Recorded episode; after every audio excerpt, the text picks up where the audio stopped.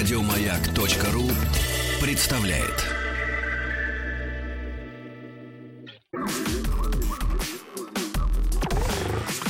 Двадцать два. Объект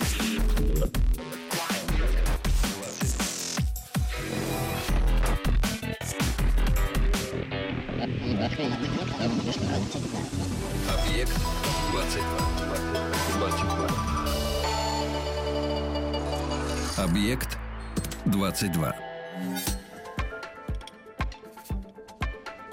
Одна случайная женщина спросила у меня на днях, в каком году было отменено крепостное право. И очень удивилась, когда я сказал ей, что в 1861. М, Даже не поверила сначала. Хотела было свериться с Гуглом, но вовремя остановилась. А потом она мне тут же практически рассказала, какой переполох случился, когда она решила выяснить, кто написал стихотворение «Люблю грозу в начале мая». И пока добрались до Тютчева, прошло полдня. Версии были самые фантастические. Но э, что тут греха таить? Я и сам безбожник. Тютчева с Фетом путаю так, что чуть было не бросил читать и одного, и другого. И окончательно перешел на какую-нибудь французскую поэзию начала 20 века.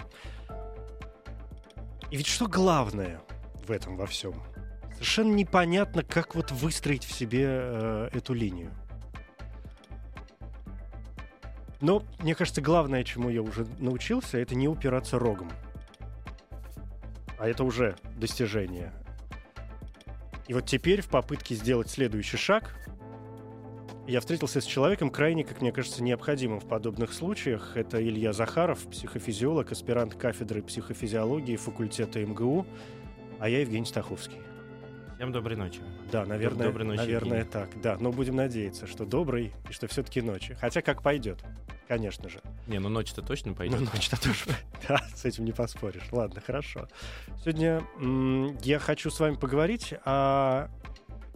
Ну, вот об этих каких-то моментах, которые мне сложно обозначить. Это вы специалист в этой области, а мне их сложно обозначить даже, не то чтобы как-то классифицировать, а именно о наших ошибках, о возможных упертостях и о дальнейших симптомах, которые возникают, когда мы не способны справиться ни с первым, и уж тем более с а, вторым. А вот ошибка вообще, ну такая какая-то бытовая, и ошибка мышления, это ведь э, разные вещи. Потому что в одном случае, мне кажется, я просто чудак, а в другом случае я упертый чудак. А, а- а с третьей стороны кто? Ну, про ошибки мышления и ошибки вообще. э, ну, вообще в психологии скорее разделяют эти вещи. То есть тот пример, который был в начале про 1861 год, он скорее относится к ошибкам памяти. И не относится к ошибкам мышления. Тот момент, когда человек начинает упираться и спорить да, об потому этом, что это уже начинается вариант «да ну брось, не может быть». Ну, во-первых, да, там, там очень много разных факторов. На самом деле, в- чаще всего в реальной жизни это не отличишь одно от другого. а, но, как мне кажется, ошибки памяти это что-то более простое и понятное для нас. А ошибки мышления что-то гораздо менее интуитивное, поэтому а, они в этом смысле гораздо интереснее. И вот за упирание рогом отвечают скорее ошибки мышления. Я в этом смысле вот перед тем, как начать об этом говорить, хочу сказать вещь такую, ну, вот, которая, как мне кажется, может настроить слушателей на нужный лад. Во-первых, я когда начал думать про 1861 год, когда вы начали говорить, я понял, что явно происходило что-то еще важное в этот момент, э, и боялся ошибиться вот именно с точки зрения э, там фактов каких-то. Но и с точки зрения ошибки, ошибок мышления, которые, про которые мы будем говорить, я совершенно так же боюсь ошибиться где-то в своем мышлении, даже во время этого разговора, несмотря на то, что я вроде бы как э, там, специалист, которого позвали об этом говорить. Я м, специально не выучивал какие-то вещи, которые там нужно рассказать про ошибки мышления. Если кто-то меня поймает на какой-то ошибке, которую я совершу сам из тех, о которых я буду рассказывать, я буду только рад. То есть ошибки мышления, вот основная моя мысль, это абсолютно повседневная штука. Мы все совершаем ошибки мышления, эти мы от них совершенно не застрахованы. А, Мы все им подвержены, и максимум, что мы можем сделать, это о них знать и в какие-то моменты пытаться вспоминать, но и даже это не, не поможет нам с ними справиться. Ну вот здесь, мне кажется, ключевой момент. Одно дело совершить ошибку и осознать, что ты совершил эту самую ошибку, а и совершенно другой момент а, сделать эту ошибку, не понять, что ты сделал эту ошибку, а когда тебе на нее, например, указали, Мгм. а, продолжить утверждать, что нет, я прав. Ну да. Нет, ну это тоже не совсем про ошибки. Вот про утверждать про я прав, это тоже не совсем про ошибки. Хотя все-таки под ошибками, я, наверное, лучше привести пример. Так да, будет давайте понятнее. разберемся в А, э, значит- терминах. Что такое ошибка и какие есть. Ну, я, я постараюсь на примерах. И сейчас мне, соответственно, нужна будет какая... У нас есть кто-нибудь онлайн, я надеюсь. Э, Вот хотя бы от У кого-то... меня есть домашний робот, он всегда нам помогает. Отлично. А, Вот э, я задам вопрос сейчас вам. Э, соответственно, если кто-то из слушателей тоже на него ответит, будет здорово. Значит, одна из классических в этом смысле задачек следующая. Надеюсь, я сейчас все правильно сформулирую. Представьте себе девушку, которую зовут Линда. Значит, ей около 25 лет. А, И мы знаем про нее, что она э, закончила довольно приличный вуз, но изначально эта история американская, по-моему, там говорилось про Принстон, но это не так важно, А, и что она ведет довольно активный образ жизни с социальной точки зрения. Это то, что мы знаем про Линду. Значит, а теперь давайте представим себе, какие профессии могут быть э, у Линды. Э, несколько вариантов. Для начала представим себе, может ли она быть кассиром. Э, ну, понятно, что может, но вот сейчас мы говорим про вероятность того, что, например, она кассир. Или она банковский служащий. Или она феминистка. Или она преподает в университете. а, Или она э, кассир и феминистка. А, Вот какая из этих вероятностей, как- какое из этих описаний кажется вам э, наиболее похожим на Линду? Можно попробовать по порядку. Что Да, самое вероятное, да. что... Для что- начала, мне кажется, что кассир и феминистка — это какие-то разные э, занятия. Феминистка — это, в общем, образ жизни, а кассир — это работа. Такое. То, что Ну, окей, да, но... делает for living, что называется, да. Окей, но с точки зрения вот вероятности, как вам кажется, на кого она больше похожа в данном случае? Линда, 25, престижный вуз, Ну который да, она престижный. а, окончила. Мгм. Дело происходит не в России. Неважно, неважно, в Неважно этом, в этом смысле неважно. Но окей, почему бы ей не быть... э, почему бы ей не быть банковским служащим? Мгм, отлично. Ам, Дальше. А, Вот э, после, допустим, самые вероятные банковские служащие. Но если вернуться к кассиру и феминистке, что вероятно, что она просто кассир, а, Или что она кассир-феминистка? и, и что она кассир и феминистка. Кассиры-феминистки мне нравятся больше, чем просто кассиры. Отлично, все этого для меня достаточно, чтобы начать говорить про ошибки мышления. Значит, э, первый момент. Но как- тут и есть вопрос личных предпочтений еще очень важный. Не-не-не, а тут на самом деле, несмотря на личные предпочтения, ответ на этот вопрос абсолютно однозначен э, с точки зрения мышления. А с точки зрения ошибок практически всегда вот, происходит именно таким образом. Во-первых, э, первое, что мы выяснили про Линду, что она работает, там, закончила престижный вуз, что заставляет нас думать, что у нее должна быть там хорошая карьера, э, и она должна быть банковским служащим. Ну, мы предполагаем. Мы да, предполагаем. Что если она хорошая, активная, социальная, и у нее хорошее образование, то в общем... Но на самом деле, с точки зрения вот такого э, занудного изучения вероятностей, э, это совершенно, ну, это гораздо менее релевантно, чем другой, другой вопрос. Э, более релевантный, более важный вопрос, какая профессия вообще в этой стране наиболее распространенная? Ну, кассиров больше, чем банковских Поэтому служащих. вероятность того, что Линда кассир, вообще-то гораздо больше такая, ну, вообще сама по себе гораздо больше, чем то, что она банковский служащий. На самом деле, с какими-то другими примерами это могло быть более явно. А, В данном случае любопытно, что даже с примером вот э, таким, который вроде как кажется не, не таким неровным, все равно история примерно такая же. То есть кассиром, вообще-то говоря, ничего не зная о Линде, мы э, по-хорошему должны были бы, если бы мы были роботы, которые работают на основе исключительно рациональных алгоритмов, Мгм. решить, что как бы то ни было, наиболее вероятный вариант, она кассир. Это первый момент. А второй момент с кассиром и феминисткой. Значит, там история еще проще. Что веро... как бы а, понятно, что есть Феминисток кассиры меньше, разные. чем Не, не, это ну как бы феминисток. это две группы. Есть феминистки не кассиры, есть кассиры не феминистки, но если мы говорим про кассиров, то из них только часть феминистки. Если мы берем две, ну это если кто-то учил математику, мы вероятности, когда э, должны понять совместные, мы их перемножаем друг с другом. А так как любая вероятность это меньше единицы, то у нас получается число меньше. Тут можно и без математики. У нас есть одна группа и другая группа. Если они пересекаются, то в итоге получается э, часть, которая меньше обеих этих групп. Но нам кажется, что более вероятная история это то, что она кассир и феминистка. На самом деле тут может быть много разных объяснений, почему так происходит. А, первое объяснение, которое есть, это объяснение, которое говорит о том, что мы, ну, и это очень большая банальность, что мы мыслим стереотипами, и для нас э, важнее иметь в голове некоторый стереотип того, кем, например, должны быть те, кто закончили Принстон, и они работают для нас как более важный показатель вероятности чего-то, чем реальные данные. Самое интересное, что такого же рода ошибки совершают и профессиональные статистики, и если бы я не рассказывал э, такую штуку, а участвовал, участвовал бы в эксперименте, причем даже сейчас, скорее всего, совершил бы какую-то ошибку такого же рода. Э, значит, это было про стереотипы. Ну, то есть нам, для нас стереотипы важнее, чем какие бы то ни было реальные данные. Ну, это совершенно понятно. Мы же все выросли и воспитаны на стереотипах. Да. детские кубики с буквами А, Б, В. Тут нарисован угу. аист, тут нарисован угу. бегемот, а тут нарисован верблюд. Вот да, и все. Да, да, да, да, да.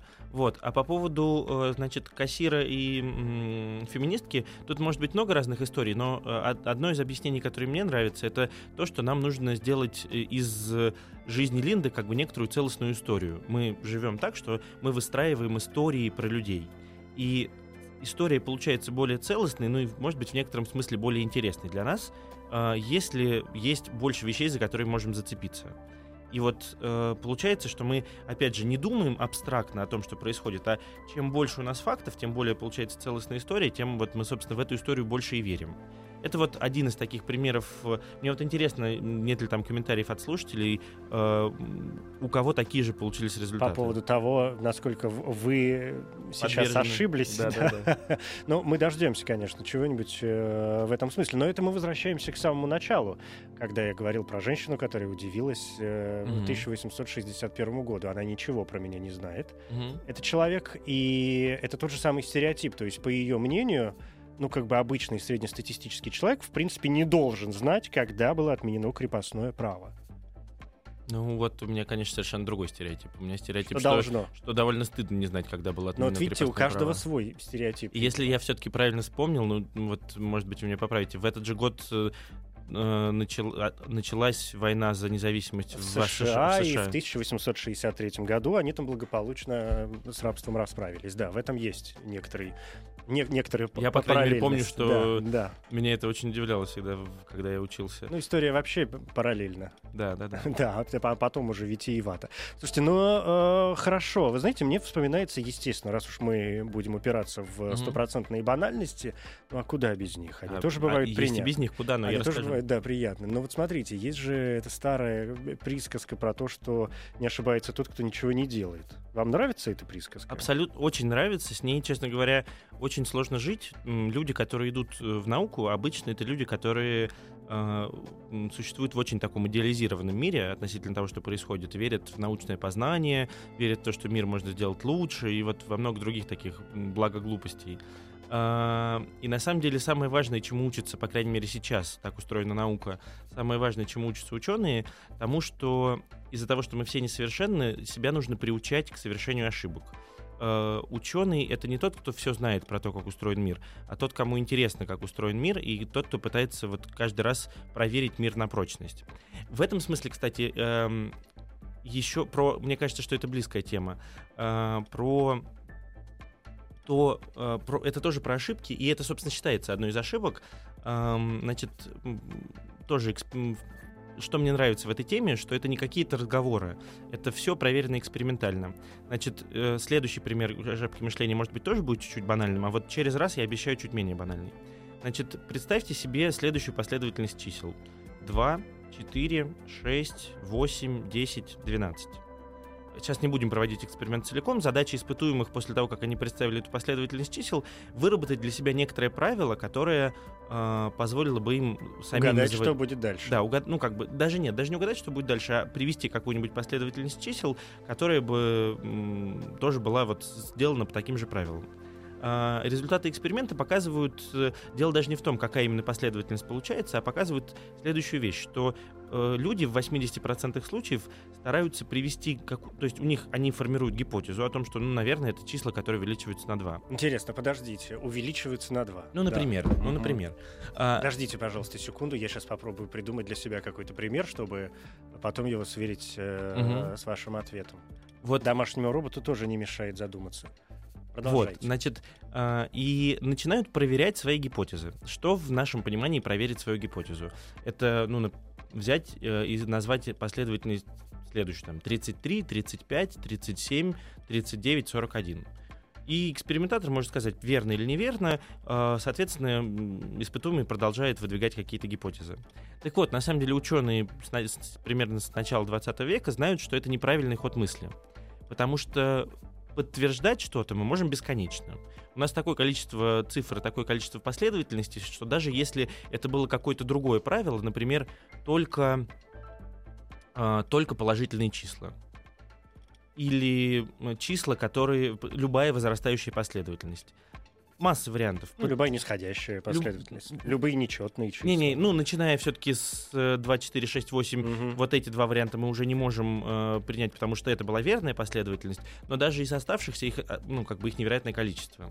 И вот просто пытаясь подтвердить свою гипотезу, мы никогда на самом деле ни к чему не придем. И ученые в начале 20 века это поняли, и это очень сильно заставило науку содрогнуться сначала, но в итоге заставило ее активно двигаться вперед в 20 веке. Мне кажется, вот это некоторые философские предпосылки, которые были поняты, а это было все в рамках философии, они, может быть, сильнее двинули науку, чем какие-то там, не знаю, социоэкономические вещи, что, в общем, научно-техническая революция отчасти завязана на то, что мы поняли, как нужно получать новое знание. Так вот, идея очень простая что так как вероятно вер, вариантов происходящего масса, единственное, что мы можем делать, это как бы проверять от противного.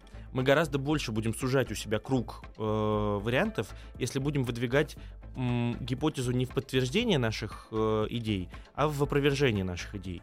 То есть мы будем пытаться э, найти такую последовательность, которая окажется неверной. Знаете, я здесь вспоминаю прекрасную фразу, я не помню, кому она принадлежит, а, но мне очень нравится сам посыл, что обладать собственным мнением может только тот, кто знает, как его опровергнуть.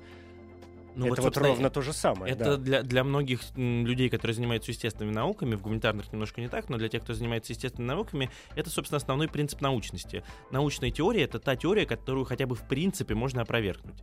В этом смысле есть много интересных теорий, которые ученые знают, но которые при этом не являются научными. Например, сейчас в физике спорят о том, научная или теория суперструн.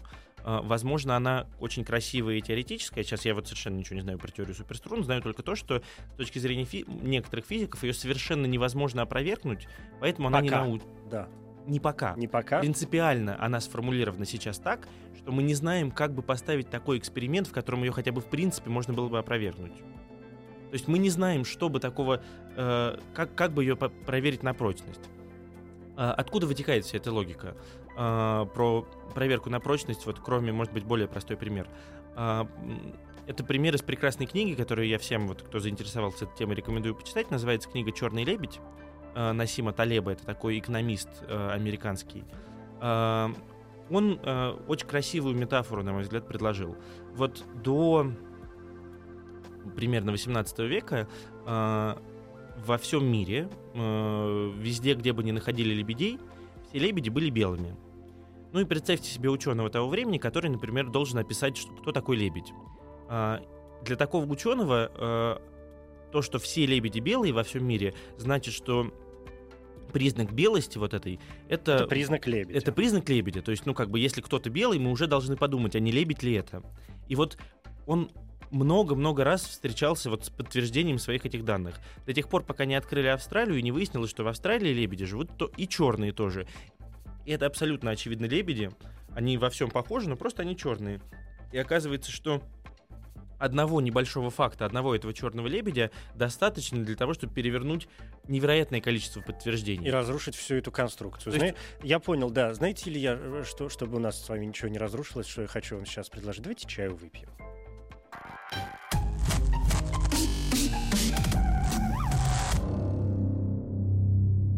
Объект 22. Психофизиолог Илья Захаров. Это не я. Это человек, который э, здесь рядом со мной.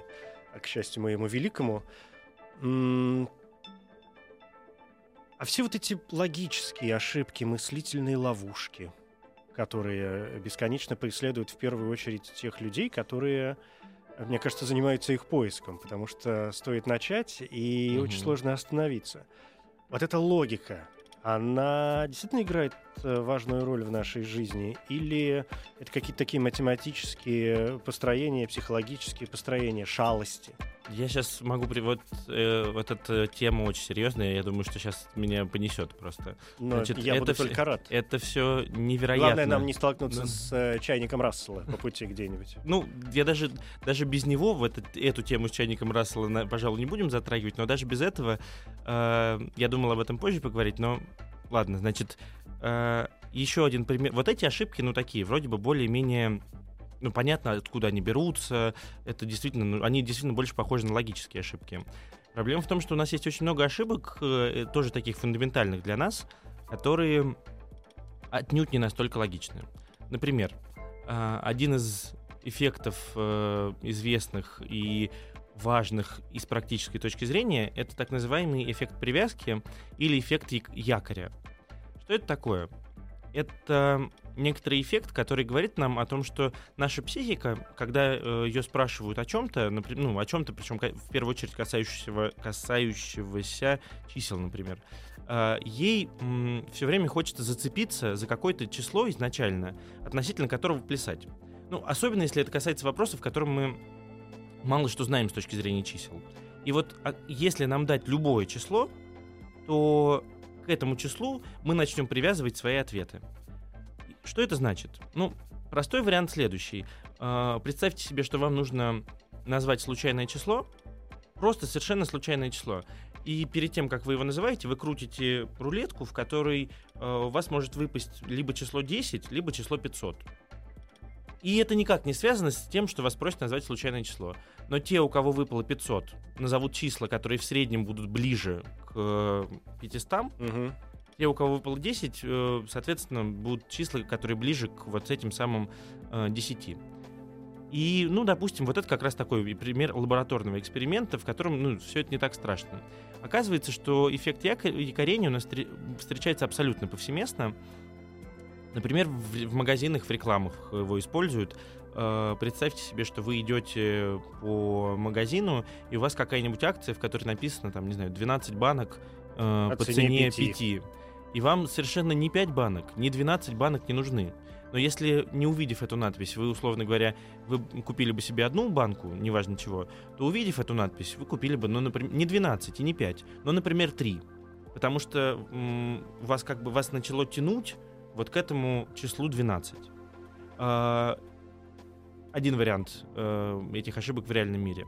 Другой вариант этих ошибок в реальном мире эффекта, эффекта якоря э, можно на самом деле применять в деловых каких-то переговорах. Вы приходите с кем-то говорить о том, сколько должны стоить ваши услуги. И от, от балды называете какую-нибудь очень высокую цифру. После этого эта цифра может быть, это не важно, насколько она завышена, но после того, как эта цифра названа, эм, она где-то у вас в голове засядет и будет влиять на то, как бы, ну, условно говоря, если вы пришли и вас спросили, сколько вы хотите получать, вы сказали 500 тысяч, после этого разговор про, там, не знаю, 30 будет казаться смешным, несмотря на то, что, ну, на самом деле, может быть, разговор на самом деле идет об этих 30, а, там, или 50. Разго... Ну, вот переговоры будут двигаться в сторону вот, эти, вот этого большого числа. Ну, то есть всегда есть начальная точка. Всегда есть начальная точка, которую мы выбираем случайно. Вот в чем. Не только есть начальная вот именно начальная точка есть, но ее нет в нашей психике, и нам все время мы стремимся откуда-то ее взять. И если есть какой-то якорь, к которому мы можем привязаться, мы очень быстро к нему привязываемся. Это означает, что большинство решений мы принимаем случайно? Uh, ну, на мой Даже взгляд... пытаться, пытаясь построить у себя в голове всю картину, выстроить сетку, конструкцию какую-то и вычислить, как нам кажется, правильное решение. Мне кажется, что это значит, что в том, как мы принимаем решения, есть большой элемент случайности. И если мы хотим принимать решения лучше, мы должны это учитывать. То есть мы должны об этом помнить, э, что на самом деле на нас может влиять вот это вот, вот даже такая штука. Я не рассказал про более грустную вещь, про вот эти вот ошибки мышления, именно про эффект якоря. Был реальный эксперимент, который показал следующую вещь, что даже судья, который принимает решение о том, на сколько месяцев ему нужно осудить э, того, кто находится угу. перед ним, э, подвержен этим ошибкам в формате, что если он кидает кубик, и на кубике выпадает, там, не знаю, число 3 или 6, то он привязывает количество месяцев, на которые он осуждает человека, вне зависимости от... Ну, это было, правда, про не, не вне зависимости, пожалуй. Это было конкретно про не очень тяжкие преступления, где счет был на месяцы. И вот если у судьи выпало три, то э, судья принимает решение в пользу меньшего количества месяцев. Если выпало 6, в пользу большего количества месяцев. Судьба. Ну, отчасти да, отчасти да. С судьями вообще грустная история. Ну, довольно понятная вещь с точки зрения ошибок мышления, что наши эмоции влияют на то, какие мы принимаем решения. Ну, например, если мы голодны, понятное дело, что наши решения будут как бы более такими... Э, порывистыми. Даже не порывистыми. Э, из-за того, что это на самом деле объясняется немножко не так, из-за того, что э, у нас меньше энергии, а для того, чтобы принять решение, мы тратим энергию. Ну и вообще мы, мы думаем о другом. Ну да, да, да. Мы стараемся как-то минимизировать вот этот процесс э, э, энергозатрат мыслительных. Uh-huh. Uh-huh. И тут, э, и это даже не эксперимент, а это просто анализ тех данных, которые есть в американских судах. Э, история следующая, что предыстория. Для того, чтобы вынести оправдательный приговор, приговор в американском, по крайней мере, суде, я не юрист, не знаю, как у нас, э, судье нужно сделать большее количество действий, чем чтобы вынести приговор э, обвинительный. обвинительный. То есть обвинительный приговор выносится по умолчанию, а оправдательный приговор еще, условно говоря, нужно э, что-то с ним сделать. И... То есть, на, подождите, наоборот. Чтобы оправдать человека, судье нужно сделать больше действий, да. чем чтобы его обвинить. Да. То есть презумпция невиновности работает... Э... Плохо.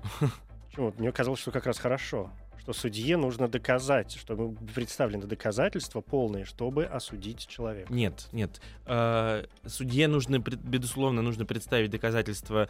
Э, ну, тут я вот не готов, не готов лезть в юридические дебри, угу. дебри но э, как это описывают исследователи в этой области, а у меня есть все основания им доверять, просто с чисто технической точки зрения там, я не знаю, большее количество бумажек нужно судье подписать, чтобы, я не знаю подробностей, чтобы принять оправдательный приговор. И вот э, количество приговоров оправдательных перед обедом, соответственно, и перед ужином, перед тем, как судья уходит с работы, оно стремится к нулю. А, в то время как количество оправдательных приговоров, когда судья только поел и у него полно сил, оно гораздо-гораздо выше. Про это было какое-то кино. Вы сейчас рассказываете, у меня прям картинка перед глазами. Возможно, появляется. я знаю, что про это были да. довольно серьезные исследования, которые да. вышли в одном из самых Но уважаемых видите, журналов. Хорошо, что есть какие-то исследования. Я знаете, о чем сейчас подумал? О том, что какое же все-таки смешное животное человек, и главное, что животное стадное. Вы когда заговорили про вот эти вот ошибки всевозможные, которые приключаются с нами, даже помимо нашей воли в первую очередь, я вспомнил э, одно время было очень модно, и даже показывали по телевидению какие-то моменты, но очень давно, в любом случае это можно найти в известных источниках, что были же и есть наверняка детские эксперименты, как дети дают э, ложный ответ, даже зная, что он неверный, повинуясь э, общему людям. мнению. Да. И другие ведь были исследования, эксперименты э, достаточно взрослые. Есть знаменитый фильм, раз уж мы о кино вспомнили, эксперимент «Волна», например, да, немецкий. «Волна» или есть... Ну, и, ну и, и так далее. Их множество этих фильмов на то, как человека легко погрузить э, вот в это общее поле, котором он начнет мыслить совершенно... Ну, то есть он начинает верить в то, что ему говорят, даже если он э, пытается сам себе еще месяц назад, не знаю, логически, совершенно mm-hmm. точно, эмоционально, мораль, как угодно мог себе доказать и объяснить, что все на самом деле не так. Mm-hmm. И это тоже, кстати говоря, ошибка мышления, она вытекает из несколько другой вещи, но это некоторая переоценка наших возможностей. Э, значит, э, есть э, еще ошибки мы говорили про ошибки памяти, есть ошибки внимания, угу. и вот с ошибками внимания связан вот тот вариант ошибки, про который вы говорите. А, какие, какого рода ошибки внимания, вернее, ну, иллюзии внимания, не знаю, неспособность нашего внимания к чему-то есть. Представьте себе, что вы говорите, значит, к вам подошел на улице человек, э, просто где-то на улице подошел человек, спросить вас, как ему пройти куда-то. Он спросил, вы начали отвечать, и в этот момент мимо вас проходят рабочие, которые несут дверь, э, и буквально на секунду они этой дверью загораживают от вас человека. А, Они проходят, вы продолжаете говорить с человеком, э, ничего не замечаете, все, в общем-то, нормально, и идете дальше, не поняв, что произошло. А, а человека в этот момент подменили. То есть пока проносили дверь, это был специальный эксперимент, проносили дверь, подменили человека. Вот как вы думаете, какова вероятность того, что вы не заметите этой подмены? Я тут сразу скажу, что ну, кто-то замечает, но вот какова вероятность того, что вы не заметите? Как вы думаете? Я лично, Да. Я, скорее всего, не замечу, потому что у меня чудовищная память на лица, во-первых, но Мгм. это особенность моего восприятия. Я никогда, я никого никогда не помню. Мгм. А, а Ну, во- вот хорошо, среднестатистический Да. Тем более, человек. в людей на улице я просто даже не вглядываюсь. Даже когда ко мне Мгм, подходят что-то, что-то спрашивать, ну, это всегда взгляд куда-то в сторону. Я блуждаю. Ну окей, э, допустим, э, человек... Но это что касается меня лично. Да-да-да. Другой, понятно, Но реагирует Допустим, по-другому. допустим, что человеку, человек стал выше, с другим цветом волос и говорит э, там более низким голосом. То есть, когда явное... э, Да, явное, абсолютно явно. Это не, должно, это не должен быть похожий человек. То есть ко, ко мне, вы знаете, если ко мне подошел мужчина, а через мгновение на его месте оказалась женщина, то, скорее всего, я замечу разницу. Да, но даже Да. в таком случае иногда ошибаются. А, Конечно, гораздо реже, но даже в не помню процент, в таком случае ошибаются. А вот в случае просто с изменением человека, а, там есть разные серии исследований, но во всех этих исследованиях не меньше 50% людей Не замечаю. не Да замечают что? подобные вещи. А Почему это происходит вообще? Ну, это происходит потому, что наше внимание очень сильно ограничено. Это совершенно другая тема. Как-нибудь можно поговорить Мгм. о ней еще раз. А, Но здесь, с точки зрения ошибок мышления, важно другое. А, Если человек очень сильно удивляется тому, насколько ограничено его внимание, и даже если человеку рассказать вот про эти эксперименты, то в среднем люди будут говорить, ну окей, там ошибается 50-70% человек, не замечают этого, но я-то не могу ошибиться. Большинство людей, там 90, м, 8, не знаю, э, зависит, конечно, от человека, но процентов 80 людей а, говорят, ну я-то в такой ситуации не ошибусь. При этом огромное количество из этих 80% м, процентов людей на самом-то деле ошибется. А, Мы очень сильно переоцениваем свои возможности со всех сторон. И Поэтому, ну вот это было в начале Мгм. разговора, мы э, думаем про себя, что мы умеем гораздо больше всего, чем это на самом деле происходит. А мы, на самом деле, умеем меньше. Мы на самом деле, ну, с точки зрения психолога, физиолога и, и- многих других, мы человек довольно так себе устроенное существо. То есть Ну, тут я с вами согласен. доверять своим органам чувств, доверять, Мгм. своим, доверять своему мышлению и так далее, а, мы, в общем-то, скорее не должны были бы. И именно, ну, и тут, кстати, есть позитивный момент. Мы все-таки очень крутые, э, мы как вид, э, потому что мы сумели преод- су- сейчас вот преодолеваем э, вот эти проблемы, разработав э, такие крутые институты, как наука, как м, умение Этого вести дос- этого диспут. Ну, да, достаточно м, практически, В общем, да, мы, мы да. сумели справиться с этими не справиться, но загладить эти проблемы, разработав специальные какие-то методы, которые позволяют нам учитывать эти ошибки. Насколько среда окружающая влияет на нашу способность э, понимать, что мы совершаем ошибки и не попадаться, скажем, вот в те ловушки с подменой человека, например, да, вы сказали о том, Мгм. что, что мы достаточно рассеяны, большинство из нас, ну хорошо, не большинство, половина. Да все. Возьмем Не, не, вот, еще про эти 50%. Если вы в один раз э, смогли увидеть вот эту вот вещь, что вам кого-то подменили, это не значит, что вы еще раз у вас получится. А опыт Мы- здесь не работает? Нет, То есть если я знаю, что совершенно. меня обманули один раз в этом же Совершенно. месте, я разве не буду В думать, эт- что конкретно ровно в ведь д- таком... доверие назад надо заслужить? конкретно в таком же э, опыте, возможно, а, действительно вам проще будет заметить ошибку. Но в аналогичном, немножко Но в измененном другом? варианте а, вы будете ошибаться. И Мгм. То, что вы замечаете человека, э, которого поменяли или не замечаете, как показывают исследования, не очень-то зависит от вашего уровня интеллекта, не очень сильно зависит от объема вашего внимания. Внимание ограничено у нас у всех, просто кому-то может повести разок, и он заметит эту ошибку. Но в целом, примерно в 50% случаев мы не замечаем такого рода ошибок. То есть это говорит про всех нас. В этом смысле среда на какие-то базовые вещи влияет не сильно, хотя по-моему, я не уверен, но какие-то были исследования, что, конечно, чем более интеллектуальной среде, среде вы оказываетесь, тем проще вам вот э, как-то выстраивать свое поведение так, чтобы таких ошибок было меньше. Потому что есть люди, которые могут указать, опять же, на эти Ну, ошибки. у вас, у вас получается больше обратной связи Мгм. о том, что происходит, и вы как Больше бы... процесс взаимодействия, Да, да, да, да, какого-то Ну, вот- такого на приличном э, довольно-таки уровне. Ну, ска- скорее так. Тут э, боюсь наврать, потому что не помню точно исследований, но идея, вот, которая осталась у меня в голове после прочтения каких-то работ, она примерно такая. Про общество я сейчас задам вам вопрос, буквально через э, одну или, может быть, две минуты, как пойдет. А пока хочу спросить вот что. А ошибки и заблуждения — это одно и то же? Ну, я не знаю, я не лингвист, но мне кажется, что нет, это разные вещи. Ошибки могут приводить к заблуждениям, ам, и заблуждения Могут приводить к ошибкам. Я бы сказал, что, наверное, заблуждение это в любом случае ошибка. Первичная. Мгм. Но, не, но не любая ошибка заблуждения. Да, я, наверное, там, мне кажется, что так. Ага, это просто какие-то процессы немножко разных уровней, да? Какая- Я- я какая-то думаю, что- ступенька здесь Я, я выстраивается. думаю, что да. Ошибки и заблуждения.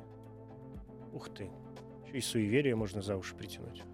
А, Ага, ну мож- это мож- я, да. мо- я могу даже рассказать, как они формируются на Да? самом деле. А, Это очень мне приятно, и можно я сейчас глоток чая сделаю, и мы продолжим. Объект 22.